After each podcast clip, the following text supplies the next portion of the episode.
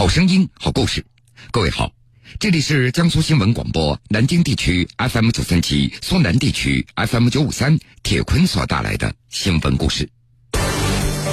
今年六月，三十四岁的四川绵阳人陈军认识了一位可以所谓放贷的网友，被骗去缅甸带进赌场，盼望的贷款没有拿到，却被告知欠下了数万赌债。陈军被扣了下来，直到六月二十八号被扣押八天后，在多方努力下，陈军才获救回国。回到家乡快一个月了，陈军还是忘不了在缅甸的那间地下室，那里的空气弥漫着血腥味。铁坤马上讲述。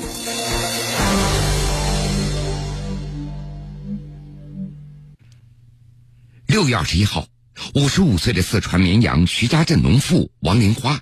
他突然接到一个陌生的来电：“你儿子陈军欠了五万元的赌债，赶紧还钱，不然就打死他。”听到这样的语气，王玲花他认为是个骗子，干脆就把电话给挂断了。第二天，陈军的表妹小丽的微信也收到一个申请加为好友的陌生人，上面写着：“你哥哥在我的手上。”小丽赶紧把对方加为了好友。然后他收到一个小视频，打开视频，小丽傻了。只见视频里一个男子跪在地上，嘴上粘着胶带，头上还绑着带血的绷带，一条铁棍重重的砸在他的背上。男子扑倒在地，但是棍子又继续的打了下来。小丽一眼就认出倒在地上的正是自己的表哥陈军。刚开始他还以为表哥被人绑架了。后来，对方说陈军现在人在缅甸，欠下了五万块钱的赌债，让家里人快点准备，不然不知道陈军还能够活几天。另外，对方的态度始终嚣张，并且不断发来威胁，说陈军已经在境外了，不是在中国报警就能够解决问题的。小丽赶紧把收到的视频转给了陈军的母亲王玲花。王玲花，她这才意识到儿子的遭遇是真的。看过那段视频，王玲花她觉得非常的心疼。陈军是家中的独子，已经成家立业了，那是家中的顶梁柱。作为母亲，她怎么能够受得了那种场面呢？事发以后，表妹小丽一直在跟对方联系周旋着，希望能够宽限一点时间来凑钱，但是遭到对方的拒绝，并且威胁。如果不给钱，就要打死陈军。而与此同时，各种殴打陈军的视频还在不断的发到小丽的手机上。由于陈军的爸爸远在新疆做保安，在家里也并没有过多的经济来源，这怎么样也凑不够对方所要求的五万块。就这样过了五天的时间，六月二十六号，考虑再三，王玲花向绵阳市徐家镇派出所报了警。接报以后，绵阳市公安局确认陈军是由云南省瑞丽市解告边境非法出境的。一天以后，陈军被解救回国。获救以后返回家乡已经快一个多月了，但是陈军身上的淤青还没有完全的复原，背也是驼的，耳边依然会嗡嗡作响。看着儿子的这番模样，王玲花她只想哭。用这位母亲的话说：“儿媳妇也跑掉了，儿子活下来可能也是个残疾人，这日子没法过了。”而陈军他自己也时常的会想起自己在缅甸的那八天的经历，他一度把对方当作恩人，哪曾想自己却走进了人间地狱。原来陈军他在广东的一个工地做工，每个月的收入也有三四千。因为有了孩子，他就想多挣一点钱，打算盘下老乡的一家饭馆。由于资金不够，陈军打起了小额贷款的主意。搜索 QQ 以后，陈军就加入了一个贷款群。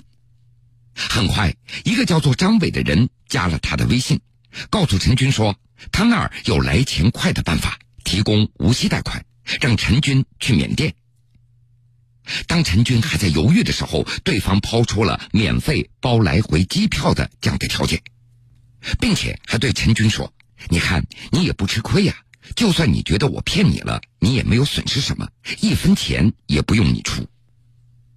就这样，陈军的心动了。在翻拍了自己的身份证交给对方以后，陈军果然拿到了机票。六月二十号，陈军前往云南芒市，并且由人接机从瑞丽市解告边境，非法出境到了缅甸。到了异国他乡，那就身不由己了。陈军他并没有拿到盼望的贷款，却被带进了一家赌场里。他被要求到前台登记来取筹码进行赌博。在跟几个中国人玩过几局以后，陈军他赢了不少。小伙子，你手气不错嘛，到那边去玩吧。几个壮汉拍着陈军的肩膀，把他支开到一台赌博机前，单独的玩了起来。直到夜晚十一点钟了，陈军也不想玩了。但是这个时候，他却被告知已经欠了五万块钱的筹码。这完全是对方说多少，那就是多少，这根本就没理可讲。陈军他想反抗，但是却被拖进了一个仓库的地下室。一进去地下室，陈军他就闻到一股血的味道，腥臭腥臭的。当时地下室除了他，还有另外几个人，他们的嘴都被封着，身上都是被殴打过的痕迹。地下室的墙壁上则挂满了电棍、钢管、铁钩。当陈军进去的时候，没有一个人发出声响，他们就用那种可怜的眼神看着新来的陈军。后来，陈军也被绑了起来，用胶带封住了嘴，并且被告知欠钱一定要还。为了能够活命，陈军只好告诉了对方亲人的电话。表妹小丽所收到的那些恐吓的视频，正是拍摄于这间地下室里。小视频一般只有十秒钟。对方一定要录满这十秒钟，所以每一秒钟对陈军来说那都是万分的痛苦。由于自己的身板非常的瘦弱，陈军不经打。对方在打到他满身都是血痕以后，怕会死人，就改用了电棍在电击。当看到陈军的身上火花四起，对方就会哈哈大笑，并且说：“将来不死那也是残废了。”而看到视频的家里人同样也受不了那种场面，答应先给对方凑足一万块。表妹小丽她只转了一千块给了对方，没想到对方是恼羞成怒，就用钢管捶打陈军的头部。其实，拍摄被殴打的视频，那是地下室每个被困者他们共同的经历。按照陈军的说法，所有的被困者每天都要遭受着暴行。程度和频率要看对方的心情，有时候一两天什么钱都没有收到，他们就会把所有人痛打一顿，或者逼着你吞下排泄物。陈军他也知道这是对方的一种威胁，目的只是为了让亲属再也忍受不了这种血腥的场面，尽早的把钱给打过来。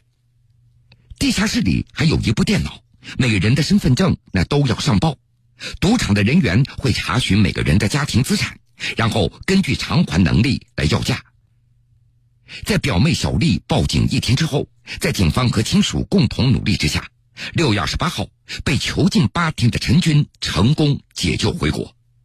但是他还是忘不了那段最恐怖的日子。返乡之后，陈军拒绝见到陌生人，他会经常陷入噩梦之中。除了家里东拼西凑拿了几乎所有的积蓄救他之外，妻子也因为担心陈军将来会残疾，干脆就离家出走了，表示再也不会回来了。其实陈军的遭遇并非个案，中缅边境线长达数千公里，缺乏天然屏障，一直存在边境管理难的问题。据警方透露，此类案件近两年来频发。仅云南瑞丽公安解告分局，二零一六年一年就解救了这类受害人三百三十人，而方式均为免费机票诱惑，被带往赌场赌博，随后向家人索要赎金。铁坤继续讲述：今年的五月五号，唐坤被人骗到缅甸，说是免费游。但是他却直接被带到了一家赌场，被迫签下了十五万元所谓的赌债。十二天之内，他不能够吃饭、睡觉、上厕所，并且还随时的挨打，还被对方录成视频发送给唐坤的父母，索要十五万元来赎人。今年六月三号，马某轻信高薪招工，他被骗到缅甸以后，立即被要求去赌博，直到马某欠了对方十万元。六月十八号的晚上，犯罪分子通过一段视频给马某的父母传话，说你们家儿子在缅甸赌博，欠下了十万元。早在二零零三年，中国警方对边境地区开展了名为“利剑行动”的一系列的治安整顿，瑞丽市对岸的许多赌场也都纷纷关停。但是在缅甸境内，如麦扎央经济特区等内陆地区，却又新增开了多所的大型赌场。根据媒体这十多年来的报道。说中国公民跨境赌博被骗以后惨遭虐待的案例，几乎都和陈军的遭遇如出一辙。旅游、招工和借贷是这些人被骗的大部分的理由，而结局也都是血本无归，以后遭到非人的虐待。而此类的骗局甚至已经显现出产业化的趋势了。陈军他还记得，当他离开的时候，地下室里仍然还有几个人。正等待家里人打来赎金，而在获救的归途当中，陈军又看到有两艘船载满了中国人，正在向对岸的缅甸驶去。船上那就是赌场的人，陈军他认识，可是他不敢说话。陈军能够想象到这些人即将遭遇的一切，但是又不知道他们将会如何获救。现实的是是非非。人生的悲欢离合，生的悲欢离合，生活的酸甜苦辣，甜苦辣。新闻故事，我的故事，他的故事，还有还有你的故事，你的故事。